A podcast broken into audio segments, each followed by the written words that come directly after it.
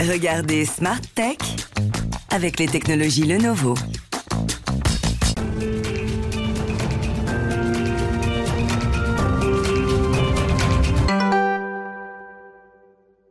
Bonjour à tous et à tous, bienvenue dans Smart Tech. Aujourd'hui, elle a une trois grandes actualités qui peuvent chacune à leur manière influer le cours de nos vies. D'abord, euh, la première, la plus euh, chaude, j'allais dire, c'est euh, celle qui a des contours politiques, c'est le rachat par Elon Musk de Twitter. On le commentera en ouverture de cette édition. Et puis, deuxième actualité importante, c'est au niveau de l'éducation pour les futures générations, comment l'apprentissage va être transformé par l'intervention de l'intelligence artificielle, mais également des robots. On parlera d'un projet pilote, la première classe d'anglais robotisée d'Europe pour les enfants de 4 à 7 ans. Et puis euh, ensuite, on aura rendez-vous avec euh, le monde de la donnée sur les enjeux et les contours du métier de Chief Data Officer. Et enfin, on terminera par Et demain, là aussi, actualité euh, importante qui peut changer le cours de notre santé cette fois, puisqu'il s'agit du premier vaccin individualisé français contre le cancer. Voilà un grand programme de Smart Tech aujourd'hui. On démarre tout de suite avec l'interview à propos de Twitter et Elon Musk.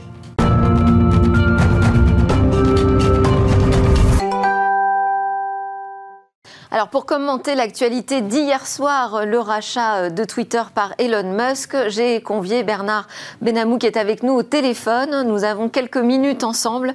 Bernard Benamou, donc un des premiers experts de la société de l'information en France. C'est surtout aussi maintenant un fin connaisseur de la Silicon Valley et de son emprise sur le monde. Il est le secrétaire général de la souveraineté numérique. Bonjour Bernard. Oui, bonjour. Euh, ma première question, c'est déjà hier soir, quand on a appris qu'Elon Musk était arrivé à ses fins, finalement, euh, en très peu de temps, c'est-à-dire racheter le réseau social Twitter, comment avez-vous reçu cette, euh, cette nouvelle? Nous étions pour la plupart tous surpris de la rapidité du blitz, donc de, la guerre éclair qu'il a menée pour effectivement réussir son rachat. Et beaucoup pensaient qu'il serait obligé de, surenchérir par rapport à son offre initiale. Il n'a pas été obligé de le faire. Et donc l'affaire a été, a été rondement menée de son côté. C'est ça qui a été le plus surprenant. Euh, justement, une offre, euh, une offre initiale qui est quand même plutôt intéressante, hein, à 44 millions de dollars. Comment est-ce que vous comprenez, vous interprétez, euh, pardon, milliards, j'ai dit quoi Millions 44 milliards de dollars. Comment vous, vous comprenez, interpréter les réticences au premier abord du conseil d'administration de Twitter?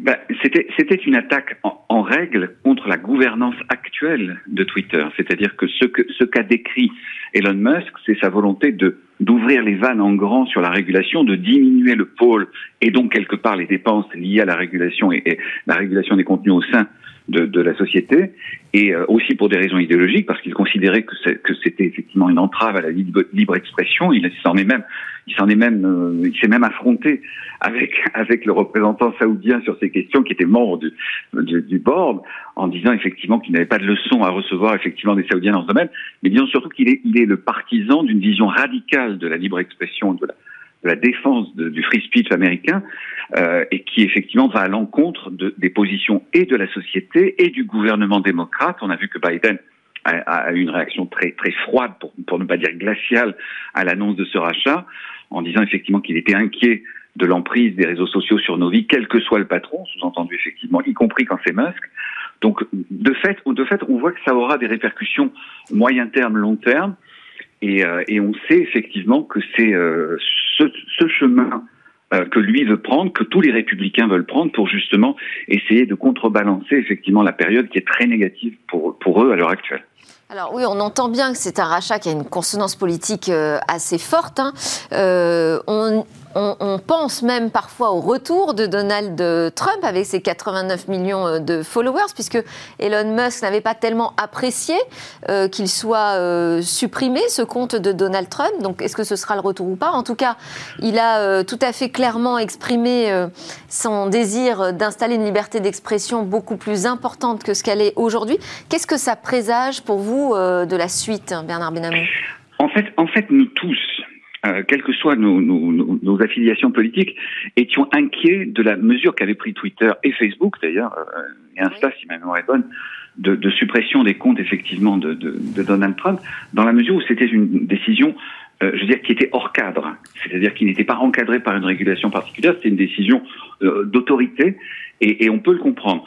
Euh, le vrai problème aujourd'hui, c'est qu'effectivement, malgré les déclarations de Musk disant nous allons combattre l'influence des réseaux de bots, c'est-à-dire de, de, de, systèmes automatisés euh, d'influence sur le, sur, sur le réseau social Twitter, on peut, on peut craindre effectivement que cela ne donne lieu à une forme effectivement de, de rebond de l'ensemble des discours extrémistes, euh, voire des discours de haine, voire des, des, discours de harcèlement contre les personnes, contre, contre les groupes, euh, c'est assez inquiétant. En fait, pour nous, Européens, ça nous montre à quel point, et c'est ce que disent d'ailleurs beaucoup d'Américains, notre hum, réaction en termes de régulation avec DSA, DMA, donc les textes de régulation des grandes plateformes, était nécessaire et le sera encore plus à l'avenir. On remarque que même les législateurs américains sont en train maintenant de dire que l'Europe a raison dans ce domaine et qu'il devrait faire de même aux États-Unis.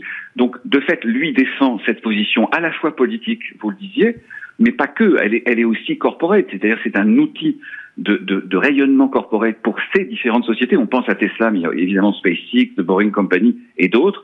Euh, on voit bien effectivement que pour lui, c'est s'inscrire durablement dans le paysage, sachant qu'on le prévoit comme euh, sur seulement euh, Tesla, comme pouvant valoir d'ici quelques années 4 trillions, c'est-à-dire quasiment deux fois plus qu'Apple à l'heure actuelle.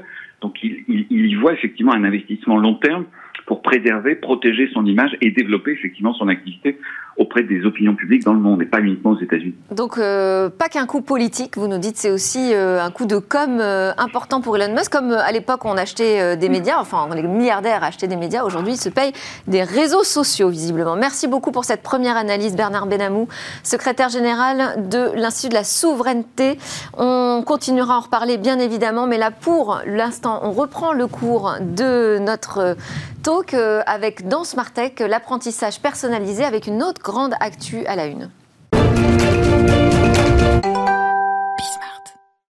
On va parler avec mes invités des promesses de l'apprentissage euh, personnalisé avec euh, de l'intelligence artificielle et des technologies euh, qui s'invitent dans les salles de classe. On en parle donc avec Guillaume Pereira qui est en charge de l'éducation et de la mise en place des projets JAMF, c'est comme ça qu'on prononce? Chez JAMF, tout à fait, ouais. Bonjour. Alors JAMF, c'est un expert en solutions Apple. Oui, tout à fait. Que vous euh, appliquez, que vous intégrez, que vous expliquez aux collectivités, aux établissements scolaires. Donc vous êtes un témoin privilégié de l'arrivée de ces outils technologiques euh, dans les classes et même dans l'enseignement supérieur.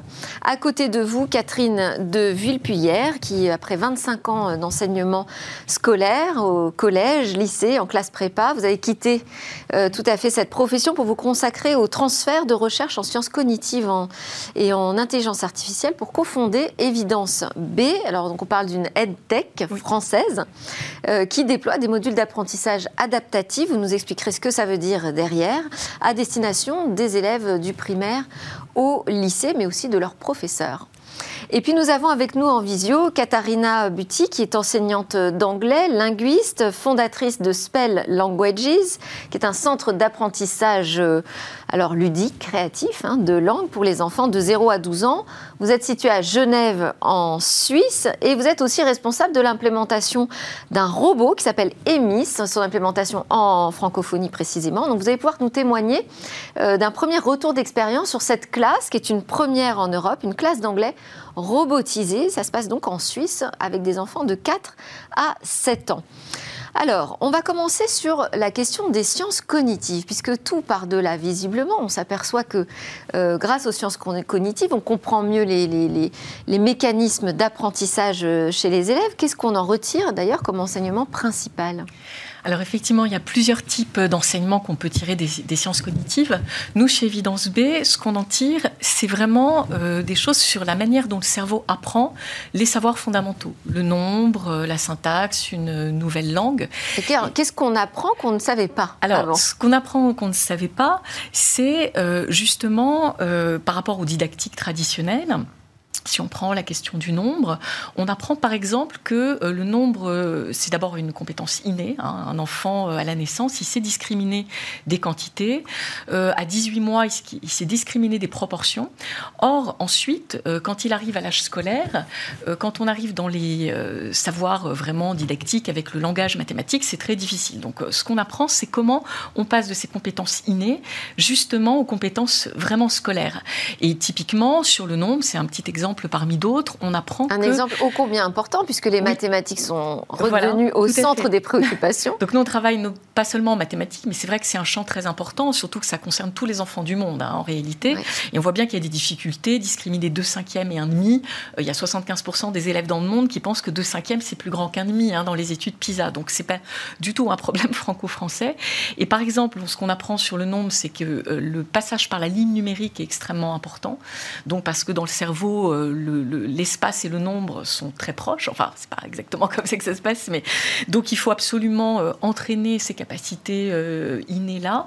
Que le passage au symbolique doit se faire extrêmement progressivement. Sur les fractions, on apprend par exemple que travailler sans la nommer, la probabilité très tôt, dès la grande section de maternelle, à la limite, c'est un concept qui va ancrer bah, des concepts très importants pour la proportion numérateur-dénominateur. Donc c'est tout un tas de choses comme ça que nous, on va mettre dans nos ressources, dans nos activités, dans les gameplays digitaux, hein, ce qu'on appelle un gameplay.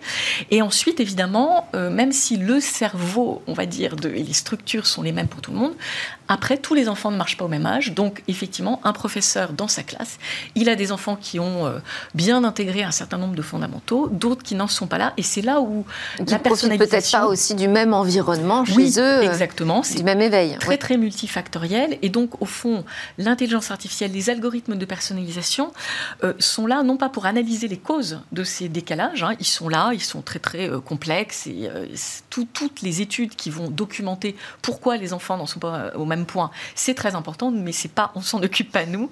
La personnalisation, c'est pouvoir donner à chaque élève, en fonction de son niveau de maîtrise, justement des choses très personnalisées. Et nous, euh, de ce point de vue-là, on utilise des techniques qui vont vraiment personnaliser. C'est pas de la mémorisation, c'est pas du, du, redonner à intervalles réguliers aux élèves. Non, c'est vraiment qu'est-ce qu'ils ont compris, qu'est-ce qu'ils n'ont pas compris. Et il y a aujourd'hui, euh, en milieu éducatif, hein, quand ça a été bien entraîné, quand on fait comme nous, euh, quand on s'appuie sur des laboratoires de recherche y compris en IA, qui ont déjà entraîné en milieu éducatif, en fait, on se donne beaucoup plus de chances d'être efficace en milieu éducatif. Hein. Alors, on va, on va, on va y venir euh, aux, méthodes plus précisément. On va d'abord donner la parole à Katharina Buti, donc, qui est connectée avec nous depuis euh, Genève, de Spell Languages.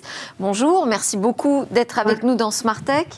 Je voulais que vous nous parliez de ce projet pilote, hein, euh, la première classe d'anglais robotisée euh, d'Europe pour les enfants de 4 à 7 ans.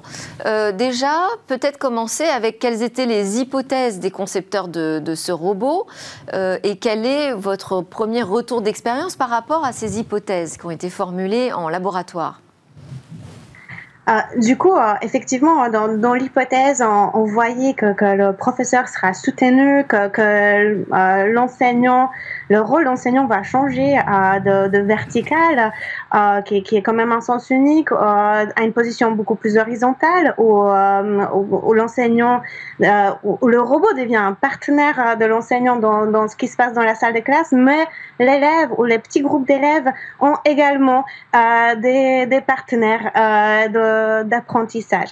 Donc, le rôle de, professeur allait être celui de, facilitateur d'apprentissage, quelqu'un qui organise les cursus, qui, qui dirige les élèves vers, euh, vers, les acquis, mais comme on a dit euh, déjà avant, que, que, l'enfant puisse le faire à son rythme et, que euh, peu importe les différences entre les élèves, peu importe la personnalité de l'élève ou, plus précisément, surtout en, pensant aux, élèves qui, qui, sont qui sont plus timides, plus réservés, que, ça leur donne plus de possibilités à, être euh, à, s'exprimer réellement euh, et à avoir la chance d'apprendre en profondeur. C'est-à-dire qu'il y a moins de euh, barrières. Excusez-moi, juste simplement pour être sûr de comprendre, il y a moins de barrières entre un enfant et un robot qu'entre un enfant et un enseignant? Il y a moins de barrières sociales, j'allais dire?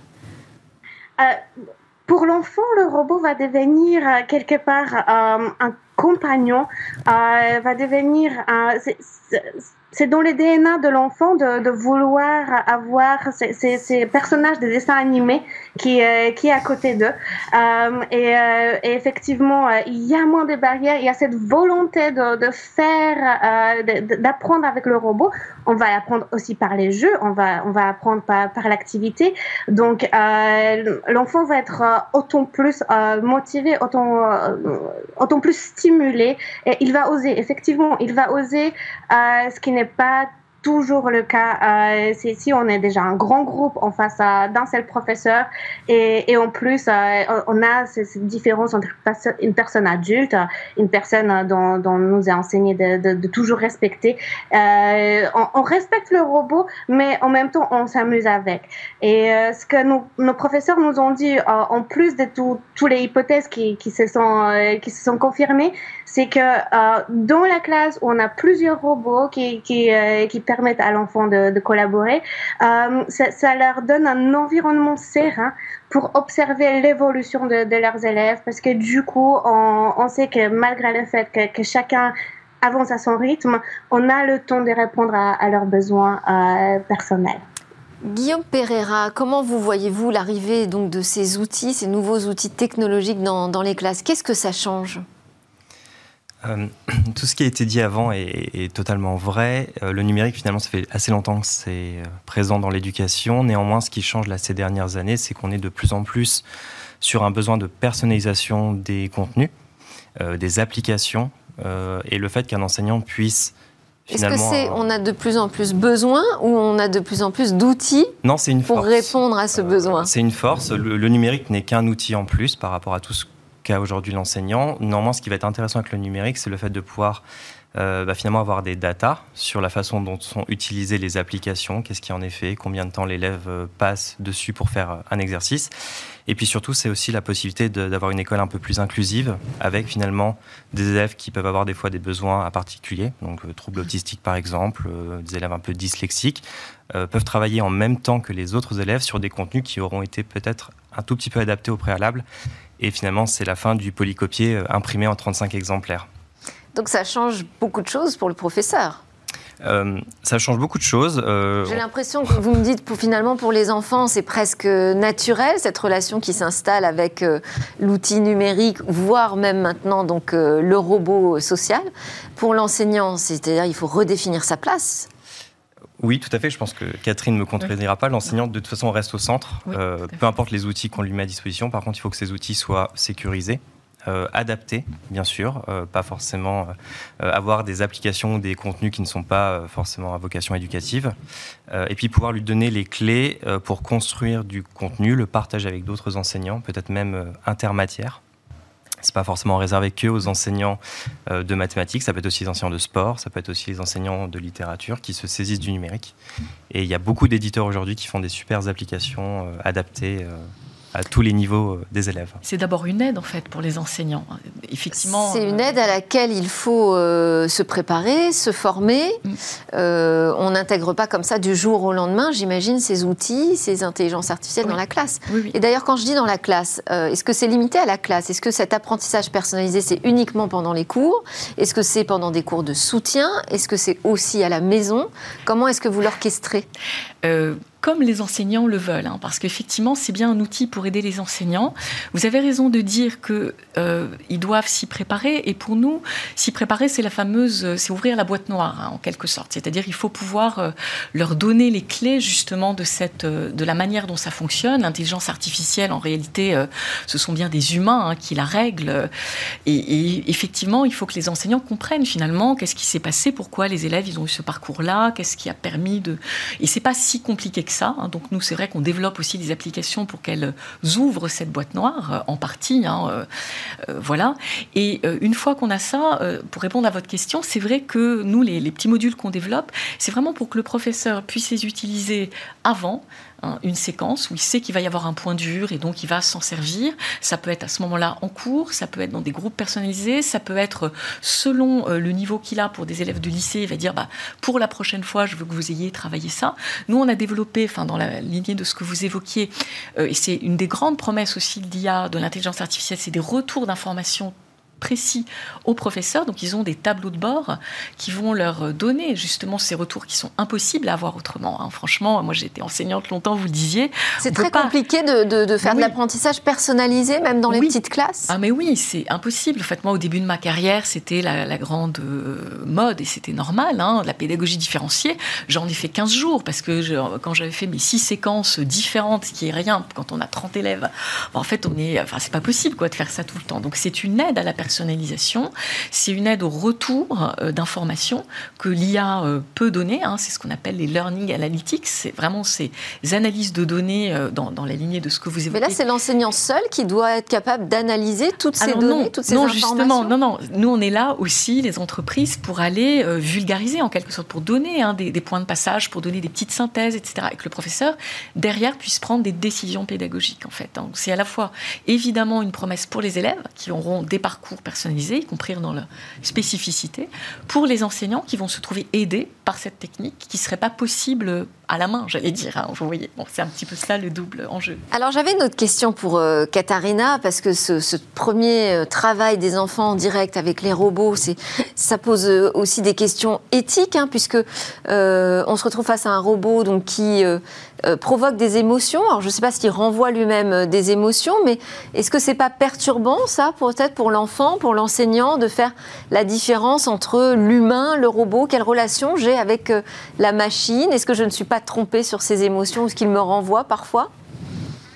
C'est une très bonne question et bien sûr, on se, la pose tous. Euh, dans, dans, les cas des MS, de, de, ce robot en particulier, euh, ce, qui, ce je trouve génial, c'est que c'est pas un humanoïde, c'est, pas un robot qui, qui, ressemblerait à, à, une personne. C'est, c'est plutôt euh, un robot euh, auquel l'enfant peut aussi euh, ajouter par le biais de son imaginaire, par le biais de sa créativité. Euh, on a même des modules où on peut utiliser du, euh, du, du, du, pâte à modeler pour, pour lui ajouter des, des, des, des, oreilles ou, ou, ou autres éléments que, que l'enfant puisse souhaiter. L'émotionnel est basé sur les dessins animés, sur, sur des émotions des dessins animés, encore une fois, en, renvoyant l'enfant vers l'imaginaire, vers ce qu'il connaît, et ce qu'il connaît comme, comme quelque chose de, de ne pas complètement euh, réel, donc de, de, justement éviter de le tromper, euh, de, de, de, savoir que euh, le robot reste un robot. Et euh, on, l'avait observé de près euh, pour savoir euh, à quel point il y a une relation saine qui, qui s'est construite entre entre nos élèves et, et les aimés et on est on est confiant de dire que, que c'est une une, relation qui, qui, est une très belle relation, qu'on peut comparer plus à une relation qu'un enfant a, avec son, son peluche préféré que euh, relation qu'il peut avoir euh, euh avec, euh, avec un, autre, un autre humain. Donc, donc, donc ça reste, ça reste dans le, ça, ça, reste dans le cadre, on va dire, du jeu d'éveil, mais un jeu d'éveil un peu, un peu perfectionné. autre question, moi je me fais le porte-parole des inquiétudes aussi hein, que peuvent avoir les parents face à toutes ces transformations. Là, c'est peut-être plutôt pour Guillaume Pereira. Ma question, c'est d'avoir ces outils aujourd'hui qui permettent d'avoir un apprentissage très personnalisé. Est-ce que ça ne pose pas la question de la pression qu'on va mettre à l'enfant qui doit absolument, qui est suivi euh, au millimètre dans, sa courbe d'apprentissage et qui doit réussir, atteindre des objectifs? Euh, ce qu'on a vu en fait les, deux dernières années, notamment avec la situation sanitaire, euh, c'est qu'on avait un besoin aussi de continuité pédagogique à la maison. On a des départements, je prends l'exemple du Val d'Oise, qui étaient dans une logique d'équipement mutualisé, donc des iPads qui étaient partagés entre les élèves euh, dans les collèges. Euh, ils ont pu, en fait, en quelques semaines, changer le mode et euh, confier une tablette à l'élève à la maison et pouvoir travailler aussi de manière autonome chez lui. Ça s'est fait avec un cadre, bien évidemment avec un cadre au niveau des horaires, bien évidemment, le fait d'éviter que l'élève travaille à minuit sur son exercice de maths, et puis aussi un cadre sécurisé au niveau des contenus. Un contrôle parental. C'est un contrôle de, de, la collectivité, du collège, surtout du, des, enseignants qui ont en fait la possibilité d'autoriser ou pas certaines applications, et puis avec des, aussi des contraintes d'horaire, bien évidemment. D'accord. Euh, et après, on fait confiance en fait aux, enseignants, et, je pense qu'ils connaissent mieux leurs élèves que, que nous, euh, pour donner les, les, bons contenus aux bons élèves de finalement que le numérique ne soit pas intrusif. Et sur la question donc de la pression sur la réussite non, je pense que ça, euh, c'est une bonne question. Euh, les enseignants, en fait, aujourd'hui, euh, utilisent le numérique comme un outil qui va permettre, par exemple, d'avoir une consigne expliquée sous différentes façons. et pas forcément avoir des objectifs avec des scores ou des choses comme ça. Le numérique, c'est plutôt la possibilité pour l'élève aussi de libérer un peu de créativité. et de pouvoir travailler sur de la vidéo, de l'audio, des choses qu'on a du mal à pratiquer en classe quand on n'a qu'un piano, par exemple, pour la classe en musique, ou qu'on a une, seule caméra en sport, euh, par exemple pour la classe de PS.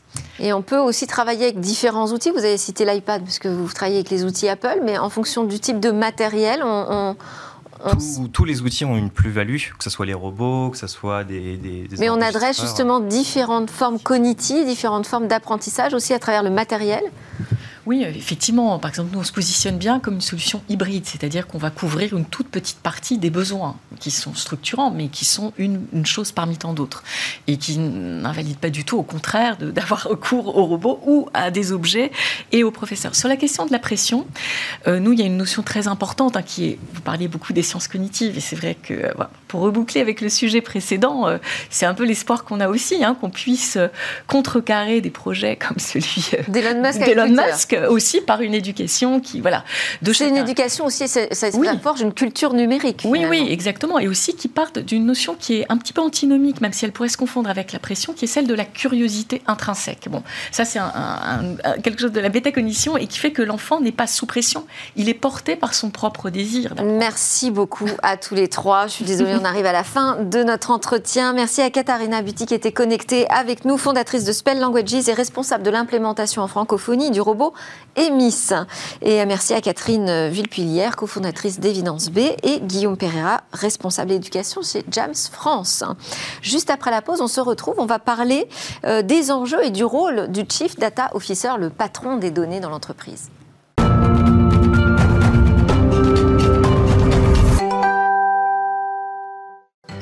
Vous êtes bien de retour sur le plateau de Smart Tech, l'émission qui vous parle d'innovation et de numérique, la nouvelle société numérique. On enchaîne avec euh, notre rendez-vous sur le monde de la donnée, avec euh, aujourd'hui Nicolas Salle, qui est membre du bureau du Cercle de la Donnée, qui va nous parler de ce métier de Chief Data Officer qu'il euh, pratique au quotidien d'ailleurs dans son entreprise.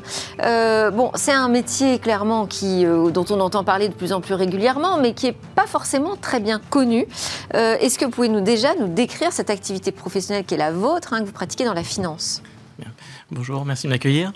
Euh, le poste de Chief Data Officer a, pour origine, si on revient un peu aux origines, un certain nombre de contraintes réglementaires, mais surtout l'explosion du big data, où les entreprises se sont rendues compte, elles avaient déjà des données auparavant, mais que les données devenaient de plus en plus essentielles et qu'il fallait pouvoir les maîtriser, les utiliser dans leurs activités. Donc, dans cette perspective, elles ont lancé un certain nombre de projets et bien souvent, certains projets n'ont pas pu aboutir soit parce qu'il y avait des contraintes réglementaires qui avaient été sous-évaluées, soit tout simplement parce que les technologies n'étaient pas prêtes ou en tout cas euh, étaient survendues. Donc dans mon quotidien, le Chief Data Officer travaille à accompagner les entreprises dans la valorisation de leurs données. D'accord. Qu'est-ce que vous appelez la valorisation de leurs données? Bah, Bien souvent, quand on parle valorisation pour les entreprises, on pense à de l'argent sonnante et trébuchante, oui. vente de les données, ce Facebook ou les autres euh, GAFA. C'est pas l'idée. C'est pas que ça. C'est-à-dire que pour bon nombre d'acteurs, d'entreprises, du quotidien, valoriser la donnée, c'est pas forcément la vendre, en tout cas pas dans l'immédiat.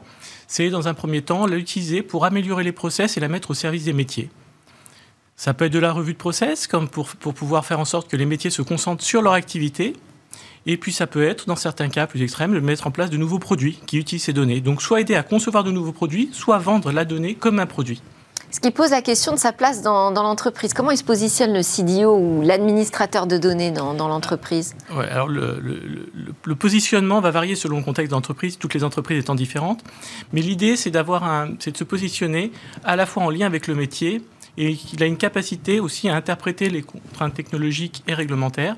Donc il fait le lien entre les métiers, la DSI, et bien souvent, il travaille aussi sur la transformation, puisque selon la nature de l'entreprise et son positionnement, si on a affaire à une entreprise qui est plutôt euh, très consommatrice de données ou pas, il peut carrément piloter la transformation de l'entreprise. Alors, est-ce qu'il a un profil type euh, Parce que vous, vous parlez de, de facettes très différentes. Est-ce qu'il y a un profil type du CDO Alors, ce métier, comme vous le disiez en introduction, est assez jeune, assez récent. Beaucoup d'entreprises, il y a eu une grosse explosion ces 3-4 dernières années avec la nomination de différents CDO. Donc, les profils vont être très différents. Parce que dans certains cas, on est dans du retail, on va plutôt avoir affaire à du marketing, donc à du B2, B2, B2C, excusez-moi. Et puis dans deux cas, on est sur du B2B. Donc les activités vont être différentes. Par contre, il y a un tronc commun à ce CDO, c'est qu'il est, il doit aligner, il accompagne le métier dans cette transformation pour s'assurer qu'il y ait une, stratégie data, excusez-moi, alignée avec les ambitions et la stratégie de l'entreprise. Mais il y a un tronc commun, en général, c'est des passionnés de sujets data qui sont en capacité de parler aussi bien avec la DSI qu'avec les métiers et qui ont une vraie volonté de, de conduite du changement pour notamment apporter cette, cette, transformation et cette culture data. Faire... Donc, c'est pas facile de les trouver. Alors, du côté de l'entreprise, quels sont les défis qui sont à relever? Alors, il y a plusieurs défis. Concrètement, euh, aujourd'hui, pour les entreprises, déjà, c'est une prise de conscience. Est-ce que la data, à quel point elle est importante pour mon activité? Donc, il est important, et c'est ce que fait euh, le directeur des données ou le CDO, c'est d'aider aussi le cheminement de l'entreprise dans cette réflexion-là. Après, sur les différents enjeux, on va se rendre compte qu'aujourd'hui, dans l'actualité, euh, on parle beaucoup de sujets comme le métaverse, on parlait tout à l'heure, euh, on parle de la souveraineté numérique, un certain nombre de sujets. Donc, les enjeux pour les entreprises, c'est de s'entourer de personnes qui peuvent décoder cette actualité-là et qui peuvent les aider à comprendre s'il y a un impact réglementaire pour leur, euh, s'il y a des impacts pour leur activité. Je vais prendre un exemple assez rapidement. Euh, en 2014, dans ces eaux-là, euh, le big data explose, tout le monde veut son data lake. Et certains éditeurs, par exemple, proposent leurs produits avec des beaux logos Twitter et Facebook en disant sachez tous vos clients. Et le RGPD est passé par là, et faute d'anticipation, certains projets ont pu être lancés, revus à la baisse, parce que cette contrainte réglementaire n'avait pas été vue et on pensait qu'on allait pouvoir analyser le tweet de Monsieur Tout le Monde. Mais l'enjeu principal pour l'entreprise, je pense, c'est la capacité à recruter et à conserver les profits sur la data. Alors, qu'est-ce que vous répondriez à une entreprise qui s'interroge encore sur la nécessité de créer ce poste de Chief Data Officer, au-delà justement de regarder Smartech et de vous écouter? Alors, je pense que déjà que l'entreprise qui se pose cette question, c'est qu'elle a fait un premier pas essentiel elle se, sent, bien, elle sent qu'il y a quelque chose et qu'il faut, voir comment, euh, comment au sein de, son organisation euh, répondre à cette, cette, inquiétude. Je dirais que si vous considérez, si vous posez des questions du type êtes-vous assez armé face à la concurrence, êtes-vous en capacité d'interpréter l'actualité et de voir, euh, de définir un alignement entre votre stratégie d'entreprise, enfin stratégie data en lien avec votre stratégie d'entreprise, vous avez fait un premier pas. Et ça, c'est un point qui me semble essentiel dans l'actualité, c'est cette prise de conscience. Après, je donnerai comme conseil de ne pas vouloir, enfin de, bien penser à une chose, c'est que les fondamentaux sont vraiment essentiels. Aujourd'hui, on parle beaucoup, il y a d'intelligence artificielle, mais ne perdons pas de vue que l'intelligence artificielle, c'est un cas d'usage. On utilise la donnée. Et aussi, je conseillerais de se poser la question sur les fondamentaux et peut-être de regarder davantage sur des profils qui n'existent pas aujourd'hui, enfin qui sont très difficiles à trouver parce que manque de formation sur la place, sur la gouvernance et la qualité. Si vous n'avez pas des données de qualité, vous ne pourrez pas les exploiter et l'intelligence artificielle euh, ne va pas faire de miracle. Merci beaucoup, important de le rappeler. Merci Nicolas Salle, membre du bureau du Cercle de la Donnée et donc CIDIO qui nous fait découvrir son métier. À suivre euh, dans Smartech, c'est la deuxième, troisième grande actualité qu'on va traiter euh, aujourd'hui dans cette édition. Ça concerne la santé avec le premier vaccin individualisé français contre le cancer.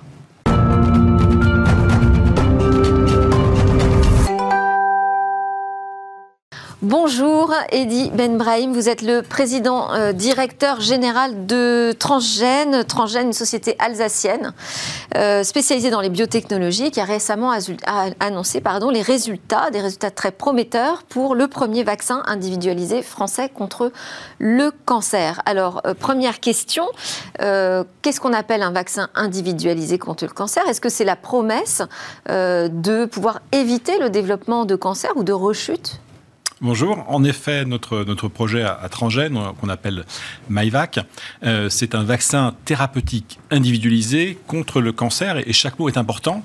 C'est un vaccin parce qu'il va éduquer le système immunitaire.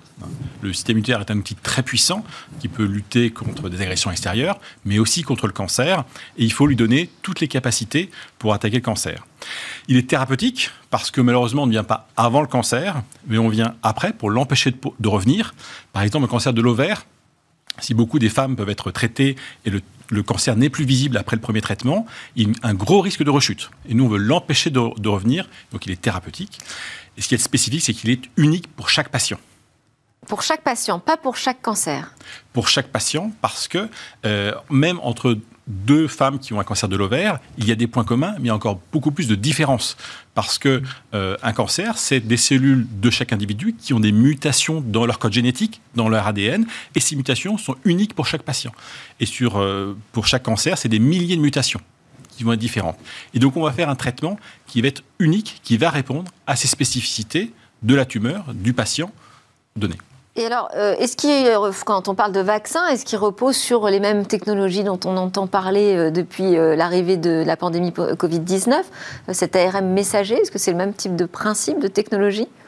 Alors, c'est un, un vaccin, nous on utilise le virus un virus. C'est une des technologies aussi utilisées pour le, Covid-19, même si elle est un peu moins connue en Europe. Mais aujourd'hui, c'est par exemple la technologie d'AstraZeneca. Hein, C'est-à-dire, j'allais dire, c'est plus classique finalement comme approche? C'est plus classique. Euh, c'est une technologie qui est très bien maîtrisée. Euh, nous, c'est un vaccin qui est utilisé pour la vaccination dans le passé. Et nous, on l'a reconverti pour vacciner contre, contre le cancer. Et on pense que les virus qu'on utilise à bon escient, là, on utilise les forces du virus pour attaquer le cancer, sont un très bon outil pour réveiller l'ensemble du système immunitaire alors que l'ARN va être très fort sur certains compartiments du système immunitaire, mais peut-être pas sur l'ensemble. Et alors quand on parle d'individualiser, vous dites pour chaque patient, c'est individualisé jusqu'où Jusqu'où va la précision du, traitement? Ça va jusqu'au bout parce que euh, on va donc identifier. À quel point on a des patients très différents les uns des autres? Alors pour l'instant, on a traité, euh, on est, on est en train de traiter une dizaine, bientôt plusieurs dizaines de patients, et les mutations sont uniques pour chaque patient quand on regarde l'ADN du cancer de chaque patient, même si des fois c'est le même gène qui a muté, qui a changé, il n'a pas changé de la même façon pour chaque patient. Donc nous, on va faire un vaccin qui va entraîner le système immunitaire du patient contre les mutations du code génétique de son cancer à lui. Et on l'a vu pour l'instant, c'est véritablement unique. Et donc nous, on va fabriquer un médicament qui va être unique pour le patient A, un, traitement différent pour le patient B, et ainsi de suite. Alors, je disais que c'était le premier vaccin individualisé français contre le cancer. Donc, ça veut dire qu'il y a des précédents. Euh, qui sont les, pionniers alors, euh, on, est ensemble, on est dans les pionniers, euh, mais bien sûr, on n'est pas tout seul. Alors, on a des, des concurrents qui sont pas moins que BioNTech ou Moderna, euh, parce qu'avant d'être très connus pour, euh, pour le Covid-19, ils étaient euh, déjà bien reconnus pour un vaccin thérapeutique individualisé contre le cancer. Eux utilisent l'ARN, nous on utilise les, virus, et on pense qu'on a beaucoup de choses à dire et qu'on peut faire mieux que l'ARN. Et les données qu'on a, qu'on a communiquées il y a quelques jours vont dans cette direction. Alors justement, que disent les premiers tests? On en est aux essais cliniques, c'est ça? C'est ça. On est, on est en essais cliniques, c'est-à-dire qu'on essaye le produit chez les patients pour montrer une vraie valeur ajoutée, une différence, un bénéfice thérapeutique. Sur quelle durée? Alors, donc nous, c'est plusieurs injections, c'est une vingtaine d'injections euh, pour le patient qui va faire un, peu moins d'un an euh, de, traitement. Donc, c'est quelques injections classiques de vaccin. Euh, le but étant d'éviter une rechute, donc d'éviter une nouvelle chimiothérapie, une nouvelle radiothérapie, dont on connaît tous les effets secondaires. Et ce que vous constatez pour l'instant est prometteur. Quelles sont les prochaines étapes pour vous?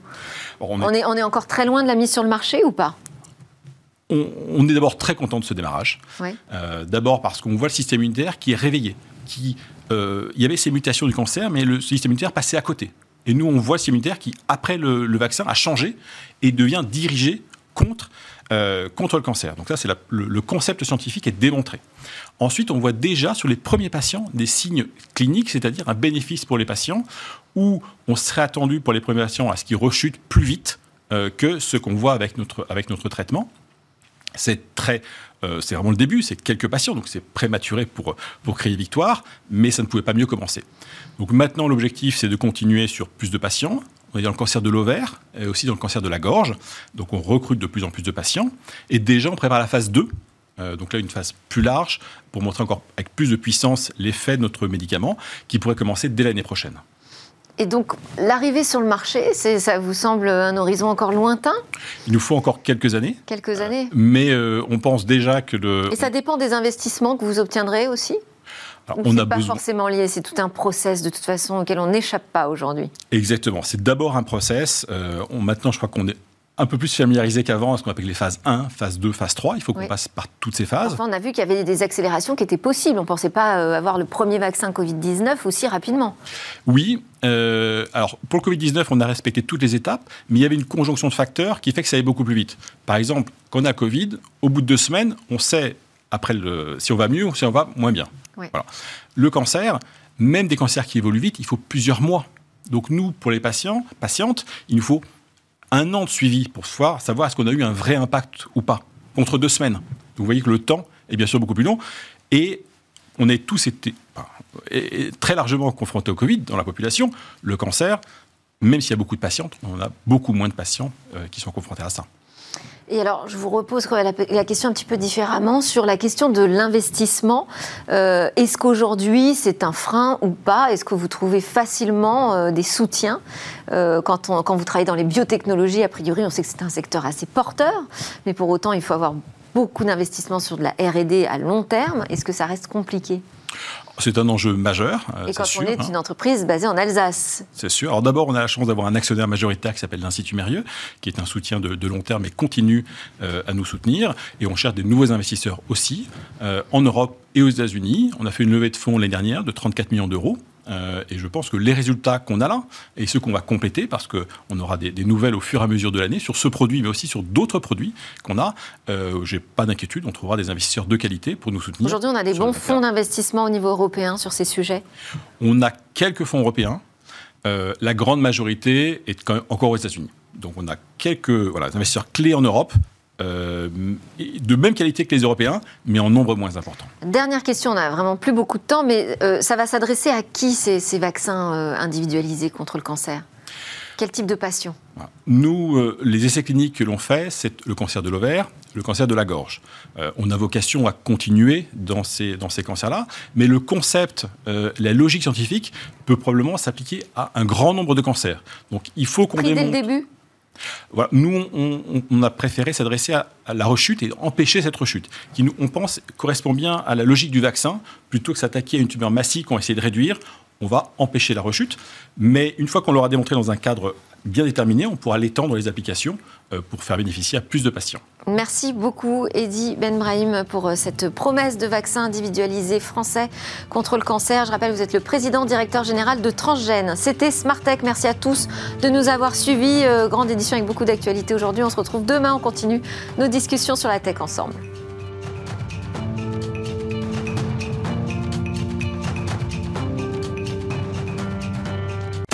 Vous avez regardé Smart Tech avec les technologies Lenovo.